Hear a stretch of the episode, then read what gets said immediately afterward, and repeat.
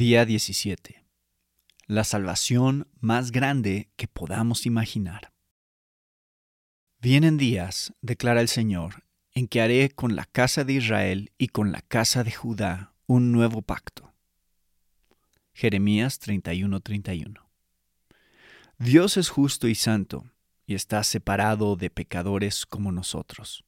Ese es nuestro problema principal en Navidad y en cualquier otra época del año. ¿Cómo haremos para reconciliarnos con un Dios justo y santo? No obstante, Dios es misericordioso y nos prometió en Jeremías 31, 500 años antes de Cristo, que un día haría algo nuevo. Él reemplazaría las sombras con la realidad del Mesías y se movería con poder en nuestra vida, escribiendo su voluntad en nuestro corazón para que no nos veamos condicionados por lo exterior, sino que desde nuestro interior anhelemos amarlo y confiar en Él y seguirlo. Esa es la salvación más grande que podamos imaginar. Que Dios nos ofrezca la más grandiosa realidad del universo para que nos gocemos en ella y que luego obre en nosotros para asegurarse que podemos disfrutar de esta realidad con la mayor libertad y alegría posibles. Este sería un regalo de Navidad digno de nuestras canciones.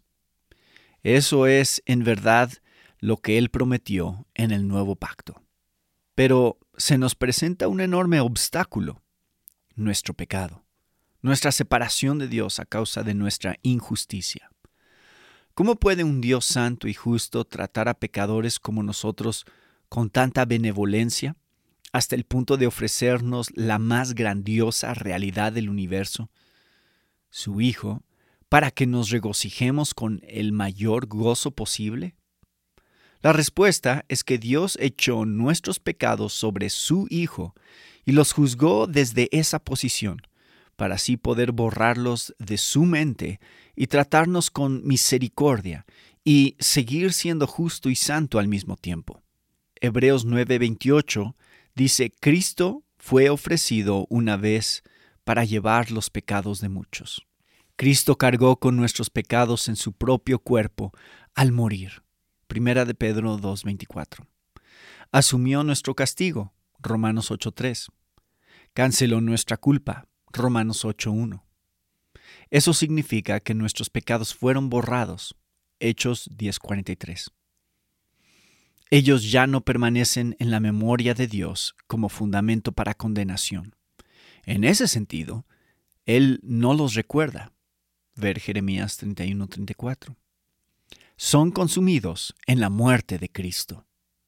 Esto quiere decir que ahora Dios es libre en su justicia para bendecirnos profusamente con el nuevo pacto. Nos da a Cristo, la más grandiosa realidad del universo, para nuestro deleite. Y escribe su propia voluntad, los deseos de su propio corazón, en nuestro corazón, para que así podamos amar a Cristo y confiar en Cristo y seguir a Cristo desde lo más profundo de nuestro ser con libertad y gozo.